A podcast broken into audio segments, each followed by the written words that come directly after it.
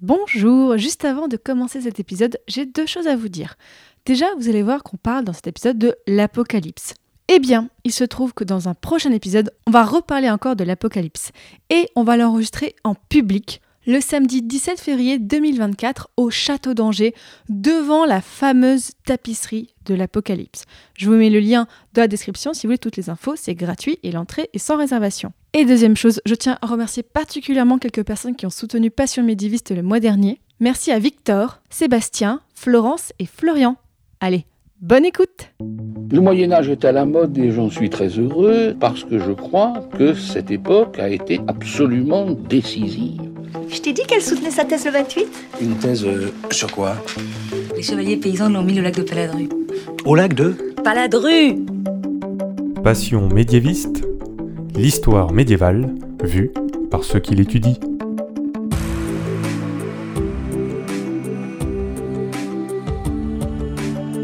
Que vous savez du Moyen Âge? Mais d'abord, qu'est-ce que le Moyen Âge? Vous pensez peut-être au tournoi de chevalerie, aux cathédrales et à Jeanne d'Arc, mais ce n'est pas que ça. En général, on dit que c'est une période de 1000 ans, de l'année 500 à l'année 1500. Mais vous l'entendez dans ce podcast, il y a autant de définitions du Moyen Âge que de médiévistes. Je m'appelle Fanny Cohen-Moreau et dans ce podcast, je reçois des jeunes médiévistes, des personnes qui étudient le Moyen Âge en master ou en thèse, pour qu'ils vous racontent leurs recherches passionnantes et qu'ils vous en apprennent plus sur cette belle période. Épisode 87. Élise et l'Apocalypse dans les églises. C'est parti. Excuse-moi, mais euh, il y a des gens que, que ça intéresse? Bonjour à toutes et à tous. Et oui, aujourd'hui, nous allons parler de l'Apocalypse. Alors, ce n'est peut-être pas l'Apocalypse comme vous, vous l'entendez. Et oui, aujourd'hui, on va parler d'un thème religieux et d'un concept qui vous disent peut-être quelque chose, mais vous inquiétez pas, on va l'expliquer amplement, on va expliquer ce qu'était l'Apocalypse pour les gens du Moyen Âge et comment ils pouvaient la représenter. Et notre guide aujourd'hui dans ce sujet qui pourrait faire peur, mais non, pas tant que ça en fait, c'est Elise Haddad. Bonjour Elise. Bonjour Fanny. Alors Elise, tu as fait une thèse sur le sujet, le bien à l'épreuve du mal, à partir du tympan de Beaulieu sur Dordogne, adversité apocalyptique et images analogiste. Donc, tu as soutenu ta thèse sur le sujet donc à l'école des hautes études en sciences sociales sous la direction de Marie-Anne Polo de Beaulieu.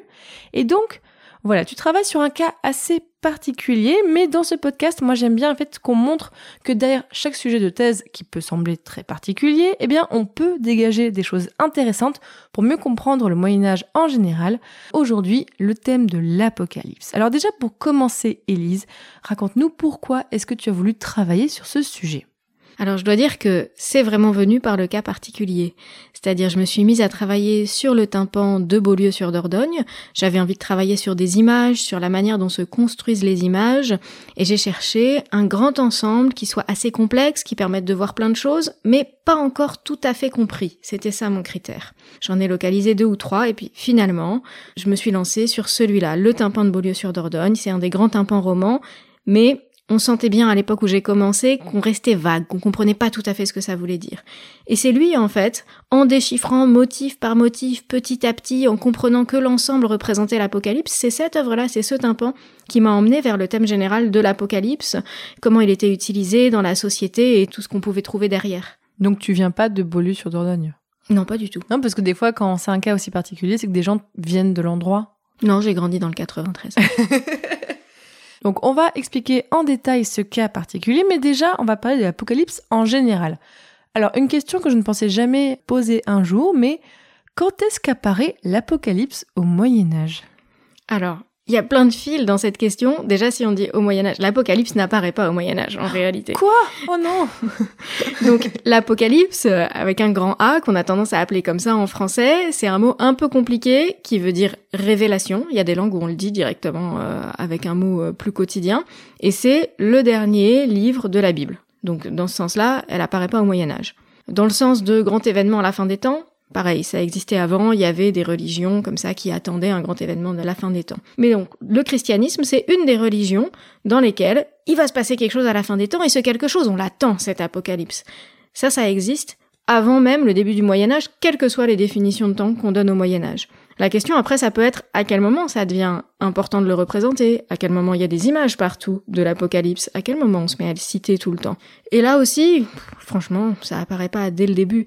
La question c'est aussi à quel moment nous, on se met à avoir des images conservées jusqu'à aujourd'hui. Et franchement, Mmh. dès qu'on a des images architecturales conservées jusqu'à aujourd'hui, donc dès qu'on commence à en avoir beaucoup, à peu près 800, c'est le moment où on reconstruit, où on reconstruit des choses durables avec des matériaux qui se conservent et donc aujourd'hui qui nous servent encore de documents.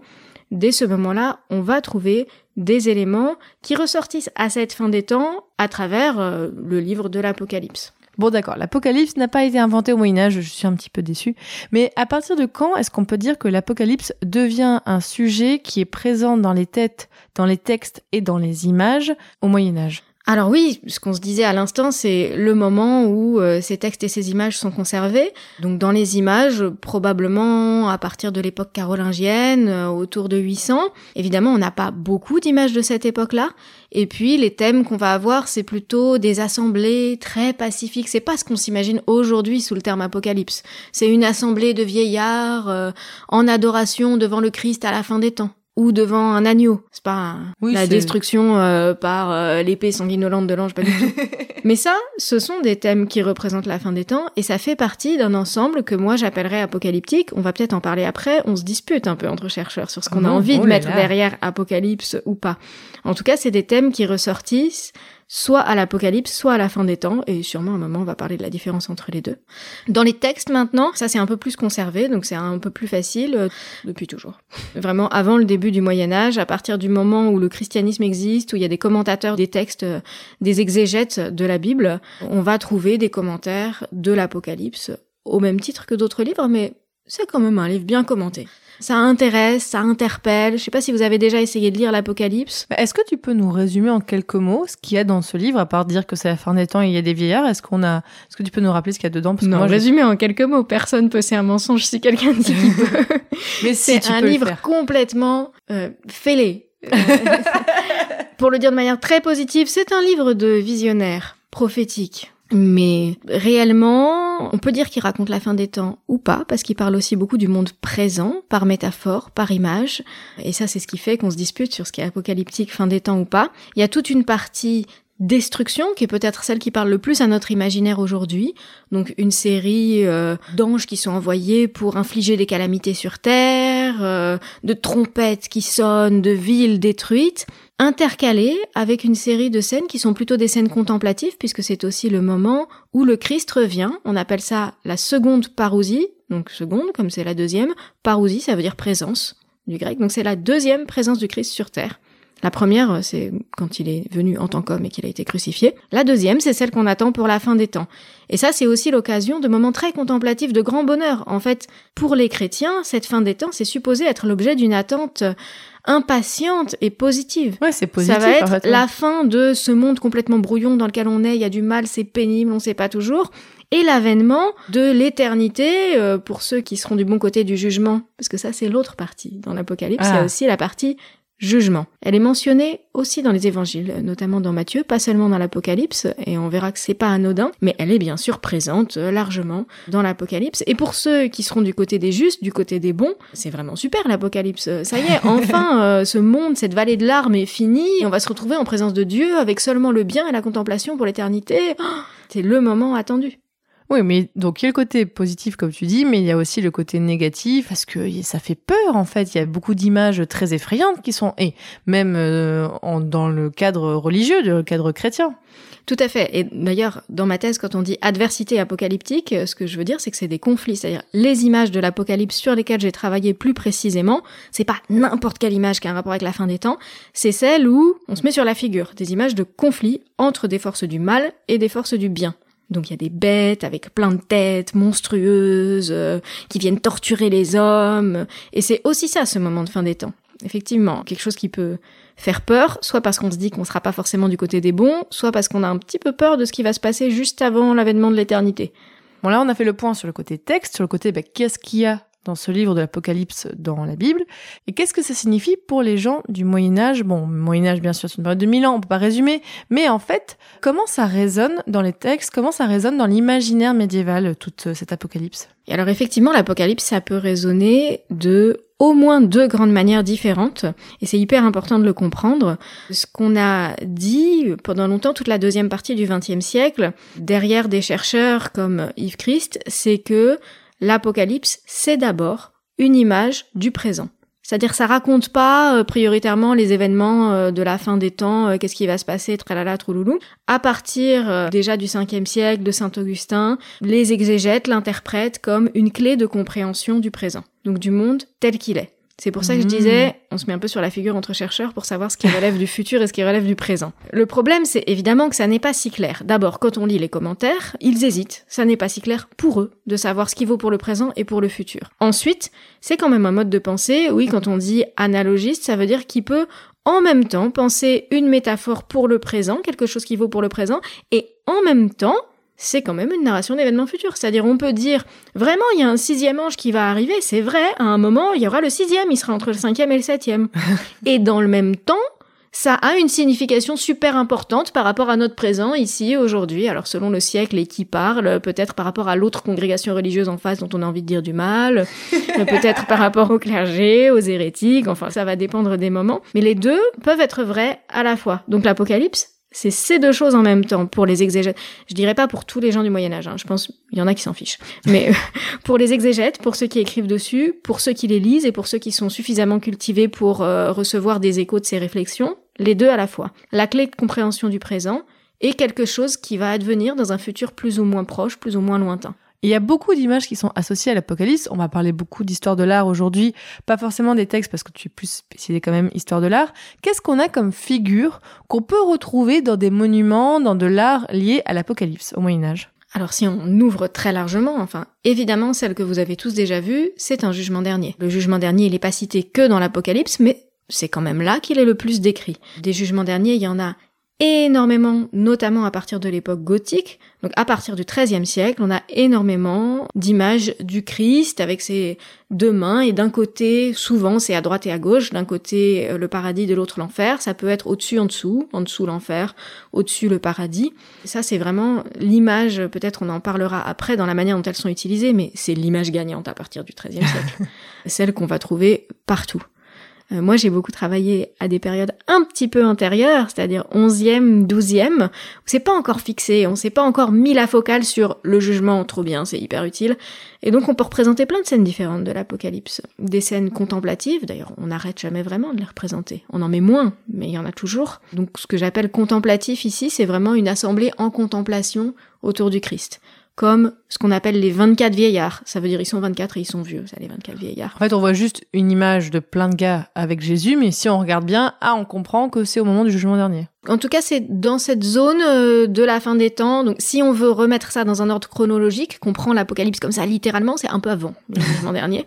Mais c'est dans ce moment de bascule entre le temps et l'éternité, en réalité. Donc ce moment de fin des temps. Et oui, c'est ça, ils sont 24. Euh, ils le regardent d'un air quand même souvent. Ils sont autour de lui comme ça. Parfois, ils ont des instruments de musique, quelque chose d'un petit peu festif, d'un petit peu rituel, qui donne une dignité à la scène. Mais oui, c'est ça. Essentiellement, une assemblée de gars qui regardent Jésus.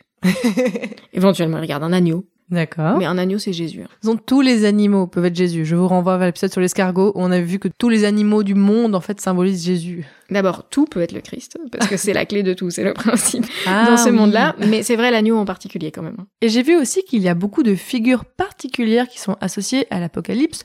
Notamment, tu l'as dit, certaines bêtes, certains monstres.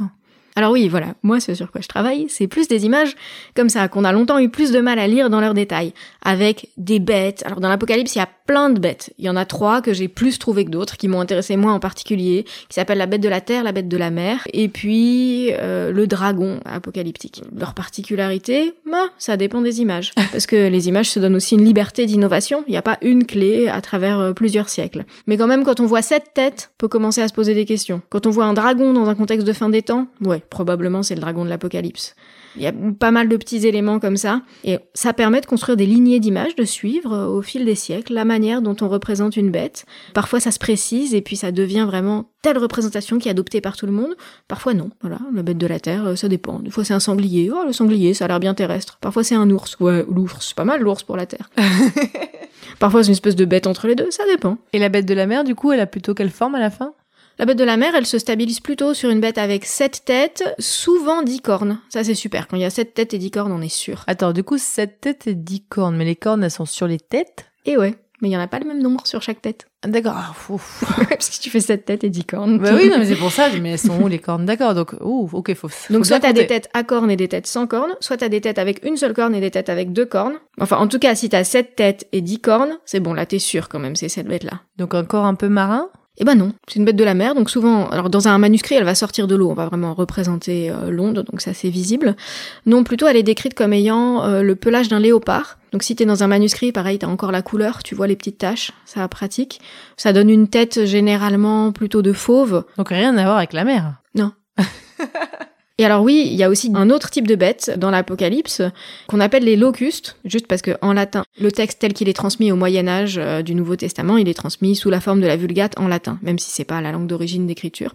Et en latin, on dit locustae, ça veut dire les sauterelles. C'est le mot latin pour dire sauterelles. Ah. Mais il se trouve que comme c'est pas vraiment des sauterelles sauterelles, c'est plutôt des espèces de bêtes qui auraient des cuirasses qui ressembleraient un peu à un cheval, mais avec des cheveux de femme. Et puis, elles cracheraient du feu en même temps, mais à la fois, elles auraient peut-être un morceau de corps de scorpion ou de sauterelle. bon, c'est pas exactement des sauterelles sauterelles. Donc, en français, on choisit en général de calquer sur locustae et de dire locuste. Donc ça donne des choses assez étonnantes, j'imagine, avec tout ce que tu viens de dire. Et là aussi, il y a une vraie créativité de l'image, d'autant plus que ceux qui font les images au fil du temps se mettent à confondre deux passages très proches de l'Apocalypse. Les deux sont des descriptions des locustes, une avec des cavaliers dessus, l'autre sans, mais alors ça, ça leur donne l'occasion de puiser évidemment dans chaque description ce qu'ils veulent pour créer une image de leur locuste. Donc ça, dans chaque manuscrit, dans chaque sculpture, il va y avoir une variation un petit peu différente euh, là-dessus. Et est-ce qu'on retrouve les fameux cavaliers de l'Apocalypse comme ça? Alors dans les manuscrits, oui. Ah. Dans les grands manuscrits bien illustrés, on a même souvent un sur chaque page, les quatre euh, l'un après l'autre, au fur et à mesure qu'ils sont cités dans le texte et dans les commentaires, bien sûr. Dans l'art euh, plus architectural, euh, visible comme ça, soit dans une église ou ailleurs, pas tant que ça. Est-ce qu'ils avaient la flemme de mettre les chevaux? Ouais, je crois pas.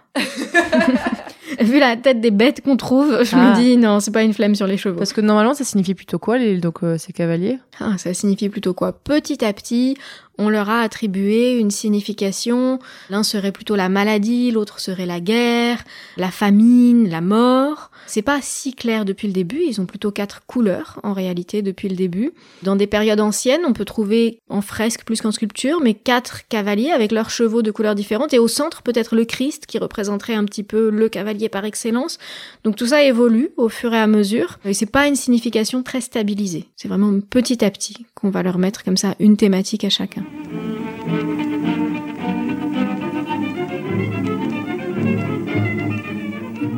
Les chevaliers de l'Apocalypse déjà parcourent le monde. Avec eux, la mort. Elle les suit pour faire périr les hommes, par la famine, par l'épée, par la guerre, par les bêtes sauvages, et aussi par les inventions terribles qui viennent des hommes eux-mêmes.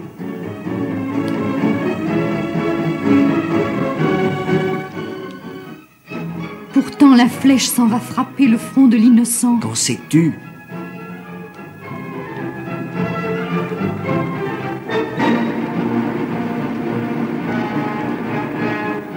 Pour deviner juste, il faudrait avoir l'oreille et les yeux des anges.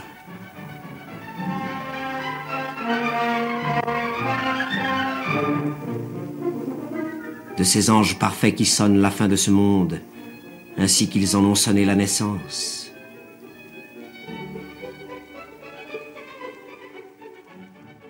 Donc là, tu parles plutôt de comment l'Apocalypse est représenté dans les manuscrits, mais effectivement, l'Apocalypse, on le voit dans l'art euh, médiéval général et beaucoup architectural.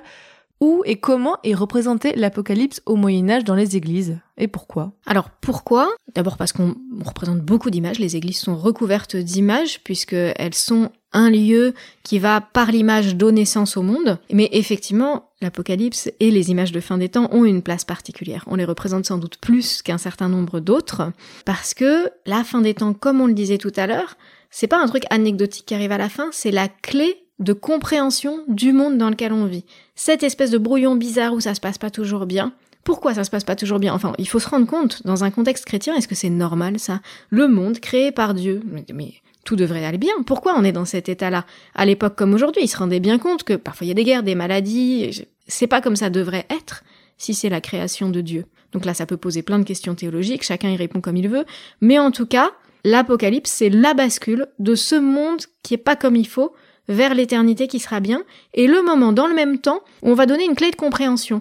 Qu'est-ce qui était bien, qu'est-ce qui était mal, juger les gens, les remettre à leur place. Donc évidemment, c'est hyper privilégié. On a envie de mettre des images de ça pour donner sens au monde. Ensuite, il y a la manière dont ça a été évidemment euh, utilisé.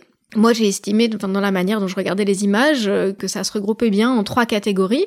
Des images que j'ai appelées jusqu'ici contemplatives. Donc, euh, vous vous souvenez, c'est quand on disait les 24 vieillards là qui regardent le Christ tranquillou.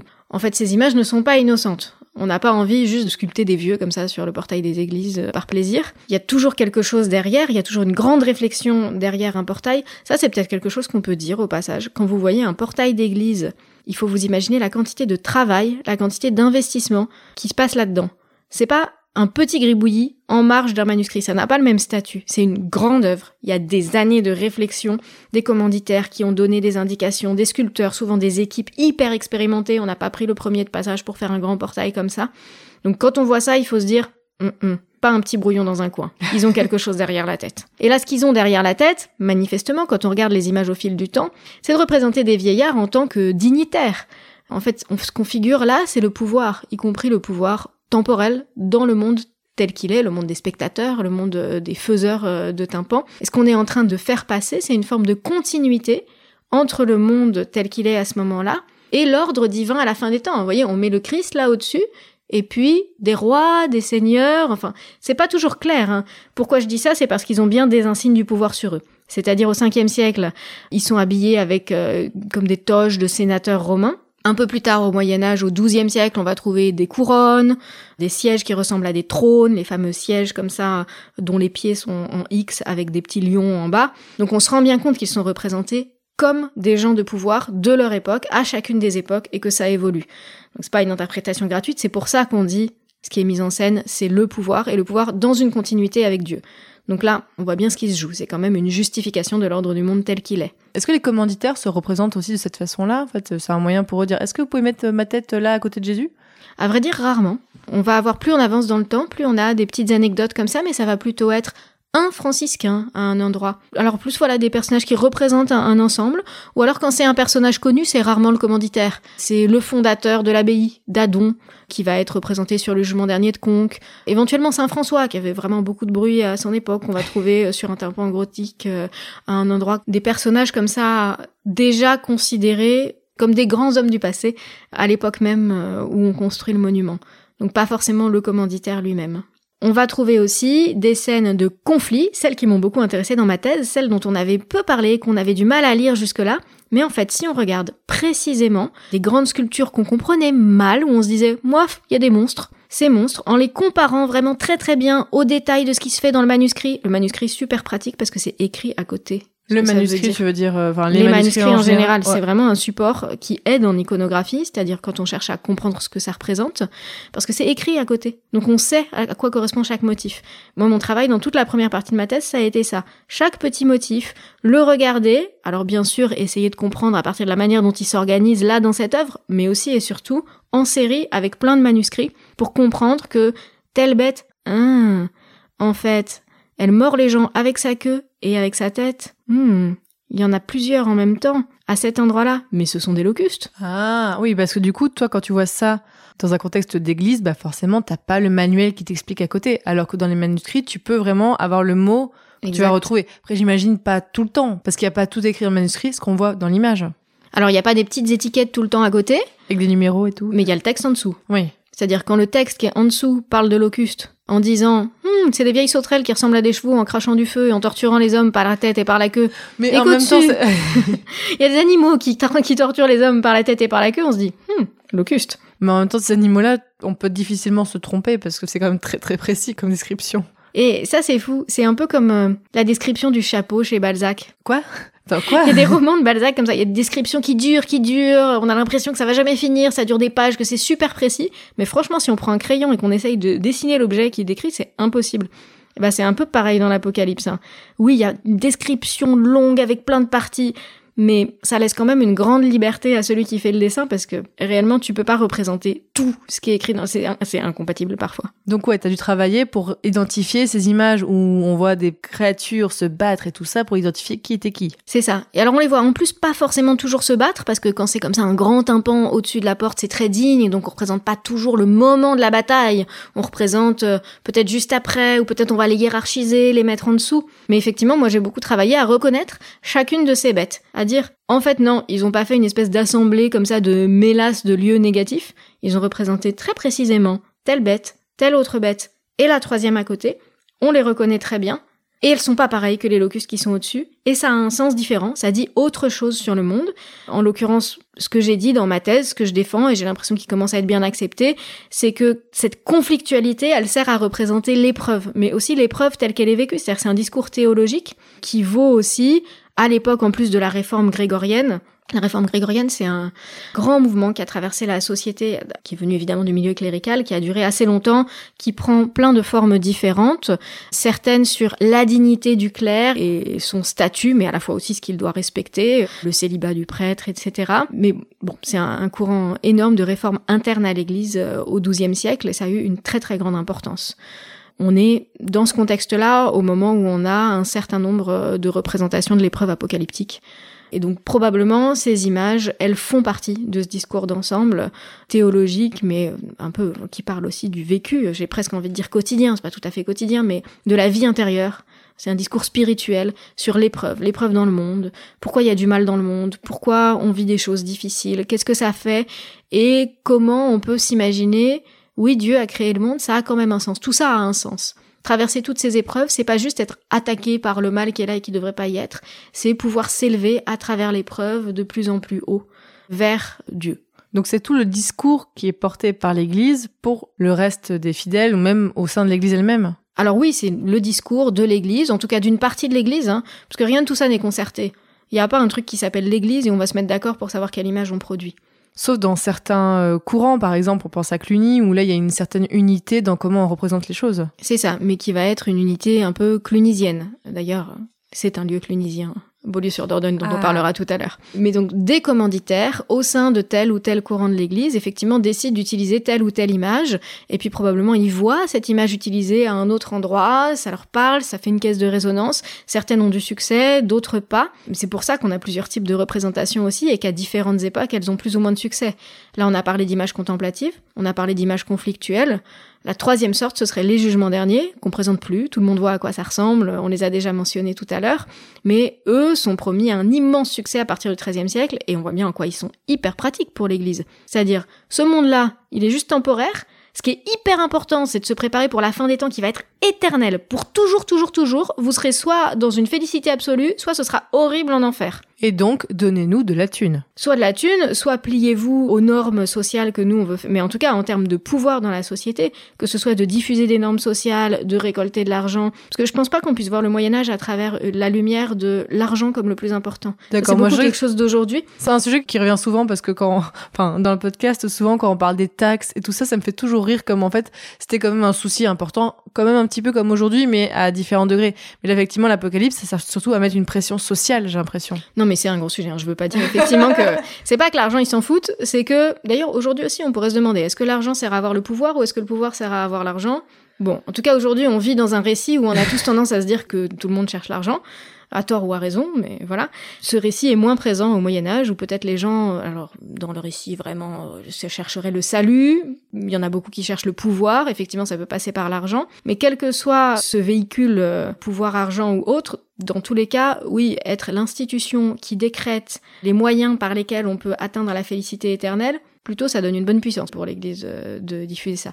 Et ça veut pas dire qu'ils y croient pas. Hein. Quand je dis ça, ça veut pas dire qu'ils manipulent les autres. Ça veut dire, parmi toutes les choses qu'on croit vraies, c'est quand même bien pratique d'insister sur celle-là. Bon, et d'ailleurs, alors petit pas de côté, mais on peut aussi retrouver le thème de l'apocalypse dans la musique médiévale. Et d'ailleurs, je vous propose, auditeurs auditrices, d'écouter une interprétation du Dies Irae, donc qui est un poème du Moyen Âge en lien avec l'apocalypse. Et je vous mets, comme d'habitude, la référence de ce qu'on écoute en description de l'épisode. Dies irae, dies illa, solvet seclum in favilla, teste David cum sibilla. Quantus tremores futurus, quando iudex est venturus, cum ta stricte pavirum spargens solum per sepulcra regionum coget omnes ante tronum. Mors stupe pemidet natura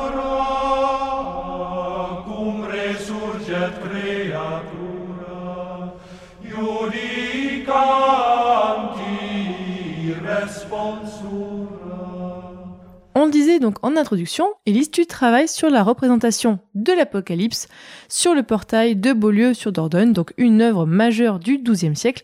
Alors déjà pour commencer, c'est où Beaulieu sur Dordogne? Alors Beaulieu sur Dordogne aujourd'hui c'est en Corrèze. Donc pas en Dordogne? Voilà.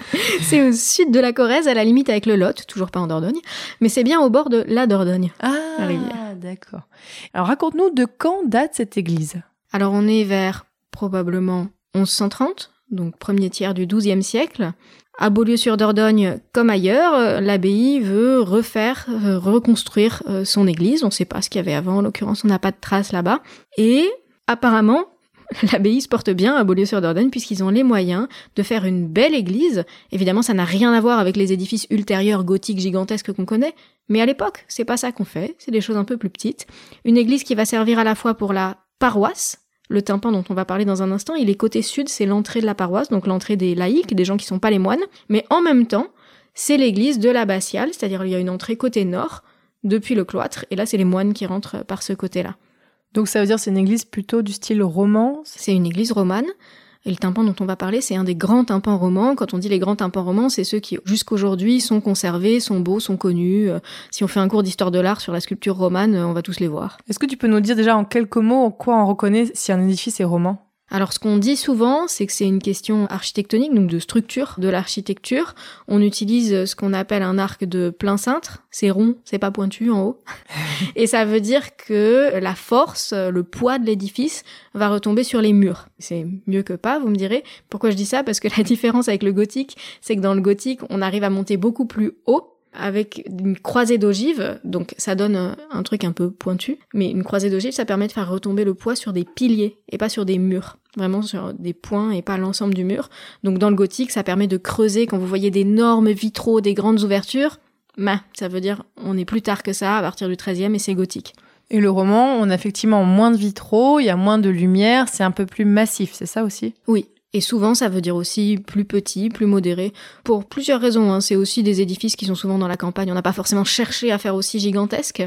Mais bon, c'est vrai que c'est moins évident de monter haut avec une voûte en berceau. Et depuis tout à l'heure, on parle de ce fameux tympan. Est-ce que tu peux nous redire c'est quoi le tympan d'une église? Et oui, le tympan d'une église, c'est ce lieu qui est au-dessus d'un des portails importants souvent, qui est en demi-cercle, c'est-à-dire euh, enfin au-dessus de la porte c'est droit, et puis il y a tout un demi-cercle là dans la voûte, et on va sculpter tout cet ensemble. Ça va prendre énormément de place parce que c'est la porte de l'église, donc c'est un lieu symboliquement très important, le moment où on rentre, où on passe de l'espace profane à celui à l'intérieur, on va dire à l'espace sacré, parce qu'il y a toute une symbolique dans le christianisme autour du seuil, euh, donc quand on parle du lieu liminaire, lim- limen ça veut dire le seuil, ça veut dire pareil, hein. mais le Christ qui dit je suis la porte, c'est par moi que vous donc ça devient très important, et on va appeler ça un tympan comme le tympan de l'oreille, vous savez l'endroit qui résonne et par lequel on entend, donc il y a tout un réseau de symboles et d'exégèses autour de ça, qui tisse un discours autour du fait que c'est un lieu vraiment euh, privilégié pour donner sens à euh, ce que c'est que l'Église et à son message. Et alors pourquoi ce tympan était aussi particulier au point que tu y consacres bah, ta thèse en fait? C'était quoi aussi le lien avec l'Apocalypse? Alors quand je suis arrivé face à ce tympan, euh, moi j'avais pas spécialement compris au départ le lien avec l'Apocalypse. C'est pas ça qui m'a attiré là. C'est le fait que parmi les grands tympans romans, c'était le seul qui me semblait encore un peu incompris. Parce que peut-être que, auditeur auditrice, vous connaissez le tympan de Conque. Alors, je sais qu'il est souvent dans les manuels, genre de cinquième, ou quand on parle de Moyen-Âge, il est souvent représenté, parce qu'il représente donc euh, un jugement dernier, donc lié à l'Apocalypse. Mais là, ton tympan est un peu moins connu, mais il est quand même euh, particulier. Et il est probablement aussi moins connu parce qu'on le comprenait moins que ça. C'est-à-dire à Conque, c'est un jugement dernier. Un jugement dernier, on comprend ce que c'est. Par ailleurs, Conque, c'est vraiment super beau. Allez-y. Je rêve Le aller, contexte rêve. est beau. Les chanoines qui sont sur place font très bien vivre euh, l'édifice. J'ai pas d'action particulière euh, envers eux. Ton frère est chanoine là-bas, non voilà. Je viens pas d'un monde particulièrement religieux non plus, donc euh, je les retrouve pas forcément par là, mais par contre, je constate qu'effectivement, ils font vivre l'édifice de très belle manière. Donc, allez à Conques. Mais par ailleurs, Beaulieu, c'est très beau aussi. Ah, Et c'était moins connu. À mon avis, une des raisons de moins le connaître, c'est que c'était moins lisible. C'est-à-dire, oui, dans la partie supérieure, il y a un grand Christ, avec les bras comme ça, ouverts de manière gigantesque, qui montre les plaies, douze apôtres, bon, soit, des anges, une résurrection en dessous. Ça, il y a des gens qui poussent les couvercles de leur cercueil et qui sortent. Donc, euh, normalement, ça, c'est bon, on tilt, c'est une résurrection, on y arrive. Et puis en dessous, des bêtes un peu bizarres. Et ça, on les comprenait pas. On avait un discours un peu genre, ouais, c'est sous les pieds du Christ, ça doit être les forces du mal. Il y a des gens qui disaient ça doit être les enfers. Ou ça, parfois on mentionnait un peu l'apocalypse, mais mélangé à des bêtes antiques. Ah, est-ce que ce serait pas une hydre qui représente aussi les païens de l'Antiquité? Et donc tout le monde y allait de sa petite explication, mais sans prendre le temps de regarder chaque chose, de faire vraiment une démonstration, de chercher. Et ce genre de discours un peu vague comme ça, ça interpelle parce que non, on fait pas un tympan gigantesque qui est une telle entreprise. On l'a dit tout à l'heure, ça mobilise des ressources énormes. C'est pas juste pour dire Ouais, ouais, on a mis des sales bêtes là. Il y a forcément quelque chose de plus précis. C'est pas comme si c'était gribouillé dans un coin, si on avait retrouvé ça sur un coin Ouais. de parchemin quelque part. Et donc là, qu'est-ce qu'on a comme bête liée à l'Apocalypse? Et alors, à Beaulieu, si vous arrivez à afficher l'image devant vous, ce sera top. On la mettra sur le site, donc passionmédivis.fr, euh, comme d'habitude, vous le savez. Mais euh, allez voir dessus. Mais en tout cas, on a, disons, trois registres, l'un au-dessus de l'autre. Celui du haut, c'est celui dont j'ai parlé tout à l'heure, celui qu'on peut tous lire relativement facilement. Le Christ, douze apôtres, des anges, une résurrection, quelques personnages un peu plus bizarres, mais globalement c'est ça. Et en dessous, deux bandes horizontales. Parfois on va dire deux linteaux. Linteau, ça veut dire cette bande horizontale qui est juste au-dessus de la porte. C'est un sens architectural, c'est ça qui fait tenir l'ensemble. Vous voyez, si vous imaginez une porte, il faut bien qu'il y ait une pierre d'un seul tenant pour que ça tienne au-dessus. C'est ce que sont pris plusieurs rois de France quand ils sont morts, mais ça, c'est encore un détail. Donc voilà, on peut les appeler de manière différente selon ce qu'on veut mettre en évidence, mais deux bandes horizontales recouvertes de monstres.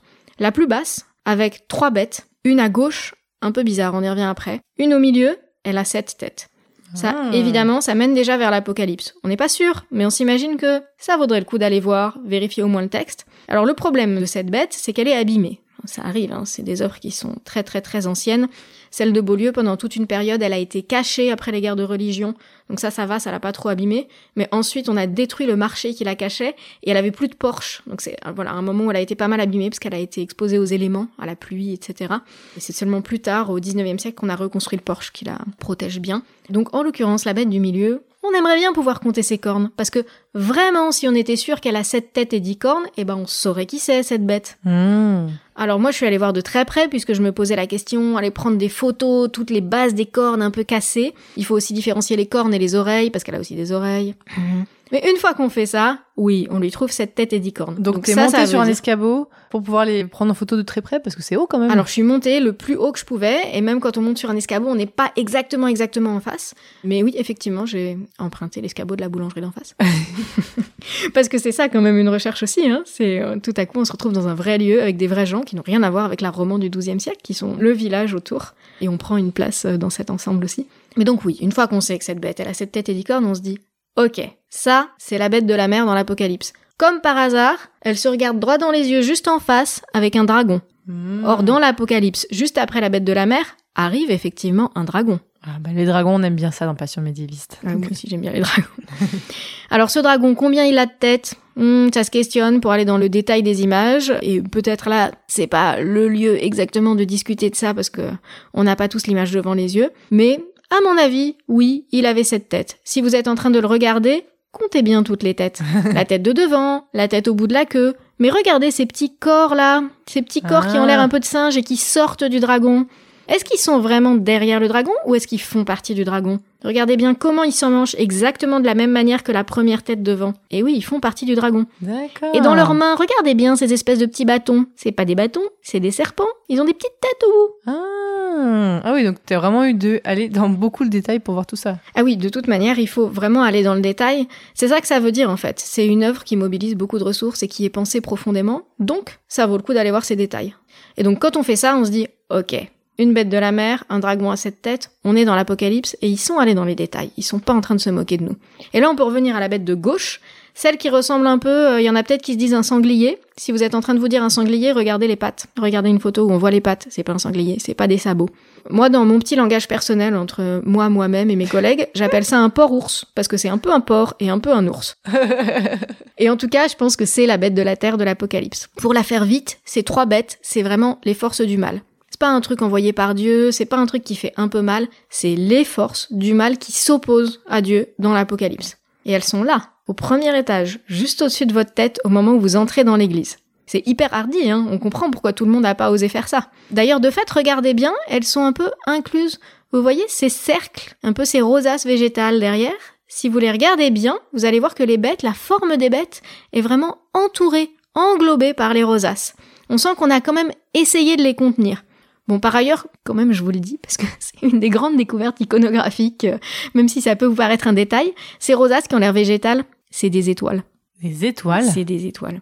Des étoiles genre... euh, Des étoiles dans le ciel. Et ça, vraiment, il a fallu aller voir, mais des tonnes de manuscrits. J'ai fait des statistiques sur comment on représentait les étoiles dans tous les manuscrits d'Apocalypse, et pas que d'Apocalypse, que je pouvais trouver dans les bases de données, à quelle époque? Et alors, effectivement, jusqu'au 10e, 11e, on représentait beaucoup les étoiles sous des formes végétales. Pas forcément exactement celles-là, mais des feuilles, des fleurs, etc. Donc c'était sûrement moins étonnant pour eux que pour nous. Donc l'apocalypse vient du ciel? Ah bah, de toute manière, tout vient du ciel à ce moment-là. Mais donc là, c'est vraiment des étoiles. Et si vous les regardez bien, vous allez voir, regardez derrière la tête du dragon, vous allez voir, elles changent. C'est plus les mêmes. Avant, elles ont comme des petites flamèches là qui sortent des feuilles. Vous les voyez, les flamèches? Et derrière le dragon, paf Plus de flamèches. À partir du dragon, là, il y en a plus. Elles s'éteignent. Le dragon de l'Apocalypse, c'est dit dans le texte, hein, c'est écrit. Il balaye de sa queue le tiers des étoiles du ciel. Et il les éteint. C'est là, dans les manuscrits, on les voit, elles s'éteignent. Bah, C'est pour ça qu'on a du lien, effectivement. Est-ce qu'il y a d'autres éléments dans ce tympan où tu as dû vraiment te creuser la tête pour comprendre que c'était lié bien à l'apocalypse? Oui, le registre juste au-dessus, puisque là j'ai parlé que du registre du bas. Et alors celui du milieu, il y a des bêtes, ça ressemble un peu à des lions, mais ils ont des ailes, en tout cas certains ont des ailes, certains ont une tête d'aigle, ils sont pas tous les mêmes hein, si vous regardez les quatre. Et alors là, dans l'apocalypse, des lions avec une tête d'aigle, ça vraiment c'est pas clair. Et le moment où ça a fait tilt, donc j'ai lu l'apocalypse hein, évidemment, c'est une expérience intéressante. Je vous conseille éventuellement si vous avez le temps. Je vous le conseille en roulant dans une voiture sous un ciel d'orage avec les trompes d'eau qui commencent à tomber en allant vers Angers dans l'espoir de voir la tapisserie de l'apocalypse. Donc on... Ça balance un truc. faut qu'on trouve un livre audio de, de l'apocalypse. Bah, sinon, vous vous mettez à deux dans la voiture, il y en a un qui lit, un qui conduit. Euh, et donc là, on se rend compte que des bêtes qui torturent les hommes par leur tête et par leur queue dans Ah. l'apocalypse, mais ce sont des locustes. Et alors comme on peut pas représenter tous les éléments de la locuste, là on a plutôt choisi la forme euh, avec des lions et qui ressemble aussi à des aigles. On n'a pas tous les éléments, mais en fait, une fois qu'on le remet dans le contexte de l'apocalypse, et c'est vraiment très précis si vous avez le tympan devant les yeux, vous le voyez, il y a une des queues qui étrangle un humain et d'autres queues qui ont vraiment une tête avec des petites dents qui viennent remordre, soit remordre la locuste elle-même. Et ça, c'est vraiment la caractéristique un peu constante qui permet de reconnaître les locustes, c'est cette queue qui soit pique, soit mort, mais en tout cas torturer les hommes par la tête et par la queue. C'est un truc hyper important. Autre moyen de les reconnaître, par exemple, elles épargnent la végétation et du coup elles intègrent parfois des éléments végétaux dans leur corps. Vous voyez que là c'est le cas, on a des queues qui vont être plus végétales. On en a une, la toute dernière à droite, c'est la meilleure. hein. C'est une tête d'où sort une corolle végétale, d'où ressort une autre tête qui vient mordre euh, le dos de la locuste elle-même. D'ailleurs, elle se mord toute seule celle-là. Ah oui, quand même. Et euh, du coup, à part Beaulieu sur Dordogne et à part Conques aussi, est-ce que tu aurais euh, d'autres représentations particulières de l'apocalypse que tu pourrais, euh, entre guillemets, recommander aux auditeurs et auditrices qui sont des belles représentations Si tu as des exemples partout en France? Alors, euh, de conflits et de bêtes, pas tant que ça, et je pense qu'il y a une raison pour ça, c'est qu'on les a beaucoup remplacés. On disait tout à l'heure que ça avait été récupéré beaucoup dans le cadre de révoltes, donc manifestement c'était assez intéressant quand on avait une campagne de construction de changer celle-là, de remettre un jugement dernier. Donc on en a pas beaucoup, et quand on en a, elles sont souvent fragmentaires. Ça, c'est intéressant, quoi. C'est des fragments. On se rend compte qu'il y a eu une grande œuvre. Et puis, hop, on l'a mis un peu de côté, là, sur la porte derrière que personne voit, juste avec des morceaux. Donc ça, ça va être le cas, par exemple, à Schloss Tirol. À quoi? Schloss C'est où? C'est le nom de l'endroit, à la frontière euh, Suisse-Italie. Ah, d'accord. Et c'est un endroit un petit peu moins connu. Mais si vous avez envie de voir une belle locuste, bah voilà, pourquoi pas si vous êtes par là-bas. Après, des œuvres plus connues, qui du coup vont pas forcément être des bêtes apocalyptiques en sculpture, mais qui vont être d'autres œuvres représentant des éléments. Vous avez Moissac. Le sud-ouest de la France est assez riche, hein, quand même. Conques, Beaulieu, Moissac. Puis tant que vous y êtes, si vous êtes dans le coin, allez voir Souillac. C'est pas l'apocalypse, mais c'est dans le coin et c'est très beau. Et c'est l'époque romane aussi. Là, il y a vraiment un petit voyage à, faire avec des très très très belles représentations sculptées. Mais en plus, comme on l'a dit, bah, l'Apocalypse est souvent représenté dans les églises. Donc, auditeurs, auditrices, si vous entrez dans une église médiévale, eh bien, cherchez. Alors, c'est bizarre dit comme ça, mais cherchez l'Apocalypse. On vous a donné plein d'éléments. Vous allez peut-être dire ah voilà, je comprends quelque chose qui est représenté. Là, c'est l'Apocalypse. Et donc savoir est-ce que c'est plutôt les 24 vieillards, est-ce que c'est plutôt bon, ce sera en grande partie, en grande majorité le jugement dernier, mais ça vous donnera un peu des clés d'interprétation de ce que vous voyez autour de vous que vous ne comprenez pas forcément. Mais plein de symboles, ça c'est clair. Vous trouverez souvent aussi euh, ce qu'on appelle le tétramorphe. Donc tétra, ça veut dire quatre, c'est quatre formes. Donc vous allez avoir un lion ailé, un bœuf ailé, un homme ailé, donc ça ressemble à un ange, et un aigle ailé, mais ça vous allez pas le remarquer parce que c'est normal dans le cas des aigles. Et ils vont être tous les quatre autour du Christ. Ou autour d'un agneau, hein. on a dit tout à l'heure. Un agneau, c'est le Christ. Donc là, oui, donc Alors, c'est les- ça c'est un symbole. Alors on met souvent derrière les quatre évangiles. Il a existé un petit peu avant, à vrai dire, mais il est récupéré pour représenter les quatre évangélistes. Et en tout cas, le tétramorphe, c'est un symbole apocalyptique. C'est un des moments, une des apparitions divines avec euh, quatre bêtes autour qui est décrite dans l'Apocalypse.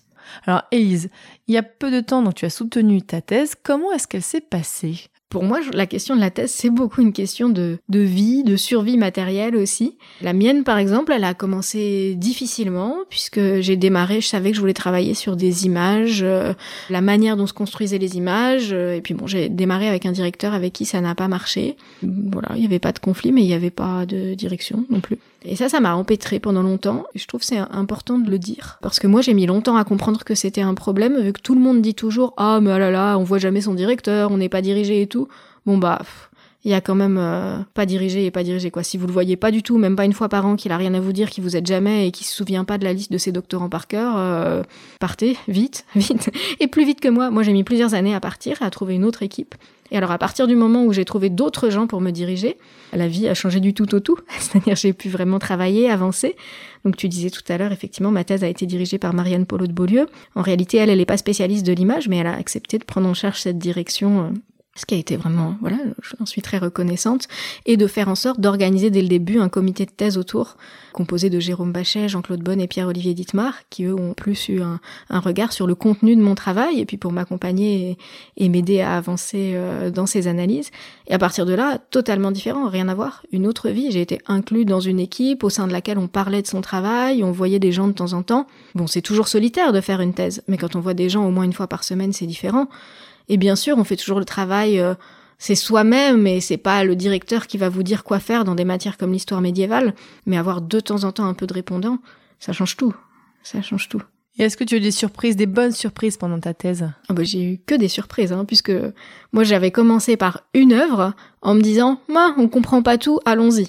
Donc même le lien avec l'Apocalypse n'était pas choisi dès le début. Je me suis retrouvée à travers cette œuvre, projetée dans ce que c'est que l'Apocalypse, à devoir lire aussi. Enfin parfois c'est des surprises un, peu qui relèvent aussi de l'épreuve, hein, comme celle qui est mise en, en image à Beaulieu, comme euh, lire plein de commentaires d'exégètes de l'Apocalypse euh, à travers les siècles médiévaux, euh, qui sont des textes souvent édités mais pas forcément traduits. Donc tout à coup ce monde s'est mis à exister pour moi puis le monde des images plus tardives, puisqu'après j'ai élargi aux différents types de représentations, pourquoi on les utilise euh, dans la société. Tout ça, en fait, c'est c'est que des surprises qui m'ont mené euh, par la main. Et puis quand je disais que la thèse c'est aussi une question de survie matérielle, donc moi j'ai pas été financée et je crois sais pas, c'est un truc dont probablement c'est important de parler aussi. Ouais, je Tout crois. à fait. Moi, j'en parle souvent avec le- les invités, donc il n'y a pas de souci. ouais. Il faut survivre euh, pendant la thèse. Comment on fait pour travailler à côté, pour continuer à avoir de quoi payer son loyer, pour avoir de quoi manger J'ai fait une thèse, je suis allée au bout, je l'ai soutenue, et oui, je me suis demandé comment j'allais faire pendant.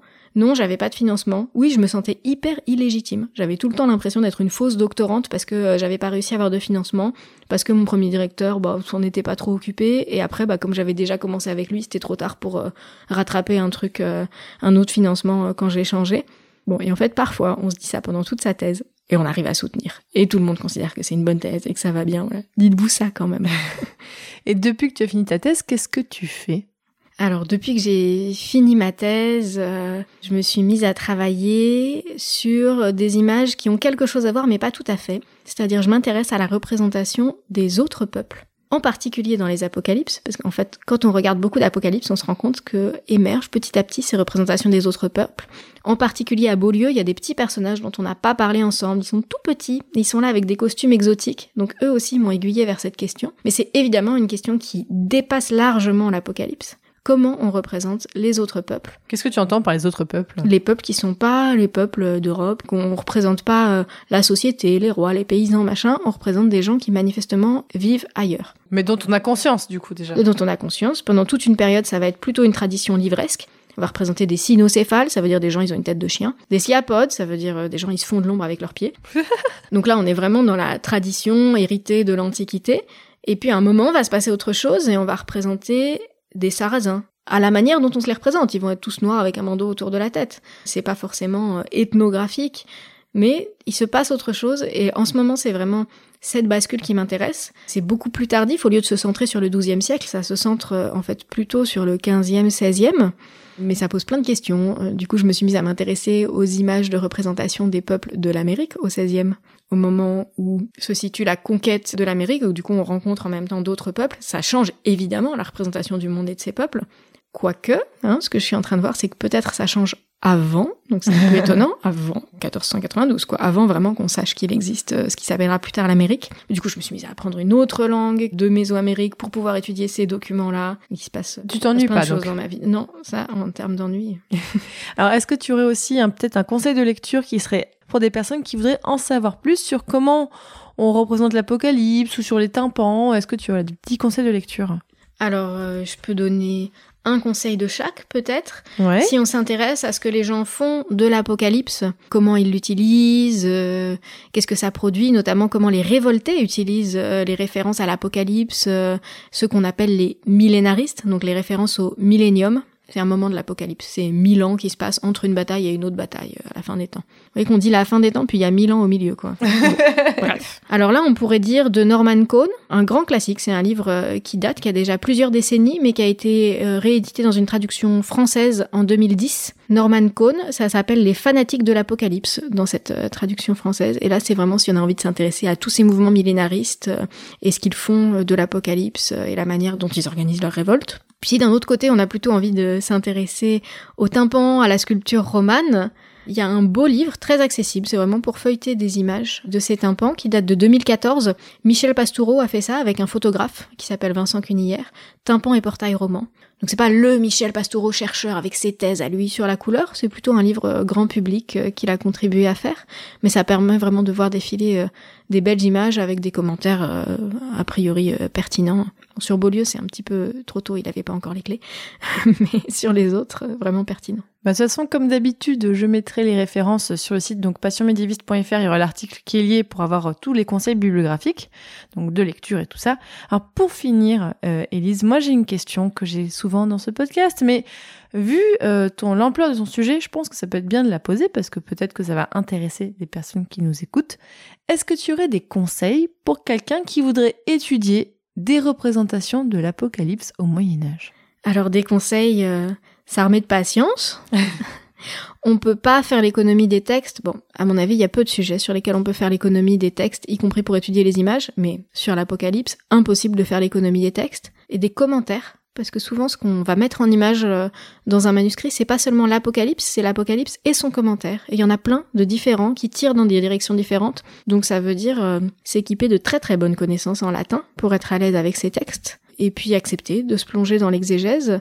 on n'est pas obligé d'être croyant ou d'avoir un intérêt pour la religion pour ça. Hein. C'est voilà des éléments qui existent dans la société médiévale, mais oui, dont on peut pas faire l'économie. C'est déjà un gros conseil, c'est pas rien. faites du latin. Ça revient souvent comme conseil, mais faites du latin. oui, oui, oui. Tout le monde dit que ça sert à rien, et moi je passe mon temps dans les professions qui sont autour de nous à entendre que des gens qui se servent du latin. On veut être archéologue, ça sert à quelque chose. On veut faire l'histoire de l'art, ça sert à quelque chose. On veut être historien, c'est utile le latin. On veut être historien du 18e siècle, mais il y a plein de sources en latin au 18e siècle. Moi je crois que c'est très utile le latin.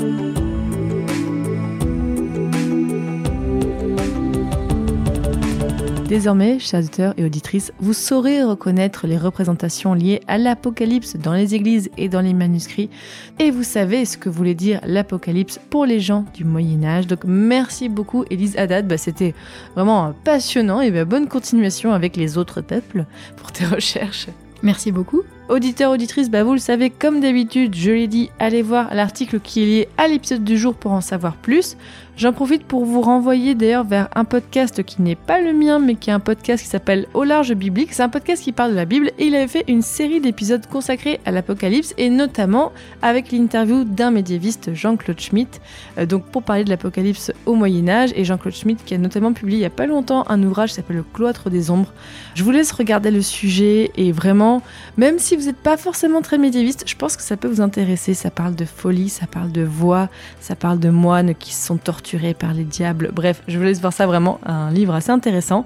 Je vous renvoie aussi, alors, dans un tout autre sujet, vers un épisode que j'avais fait il y a fort, fort, fort longtemps, si vous voulez en savoir plus sur les images dans le contexte des églises, dans le contexte architectural. J'ai fait notamment l'épisode 22 sur l'art macabre dans les églises. Donc là, on parlait encore une fois d'une église en particulier mais allez voir aussi tous les autres épisodes de Passion médiéviste sur mon site passionmédiéviste.fr. Et avant de finir cet épisode, je tiens à remercier les personnes qui ont soutenu Passion Médiviste le mois dernier. Parce que oui, vous pouvez soutenir mes podcasts de plein de façons, vraiment en partageant les podcasts autour de vous, en les conseillant à vos amis et tout ça. Vraiment, ça m'aide beaucoup, beaucoup le bouche à oreille. Et je tiens à remercier bien sûr les personnes qui m'ont soutenu financièrement parce que vous aussi pouvez le faire à partir de 1 euro par mois ou un peu plus. Parce que imaginez que si chaque personne qui m'écoutait donnait 1 euro par mois, eh bien, ça me permettrait de travailler à temps plein, totalement plein sur Passion médiéviste, de sortir encore plus d'épisodes. Donc déjà, merci énormément aux personnes qui le font. D'ailleurs, en plus des personnes que j'ai citées en début d'épisode, je tiens à remercier particulièrement Nelly, Franck, Bernard, Nicolas, Olivia, Stéphane, Michel, Stéphanie et Soraya. Je vous rappelle aussi que donc je vous attends le samedi 17 février à 18h30 au château d'Angers pour faire un épisode spécial sur la tapisserie de l'Apocalypse, devant la tapisserie de l'Apocalypse. Ça va être très très chouette, donc vraiment, euh, je vous redis encore, les infos sont dans le lien qui est dans la description de l'épisode ainsi que sur mon site. Et dans le prochain épisode de Passion médiéviste, on parlera des hôpitaux au Moyen Âge. Salut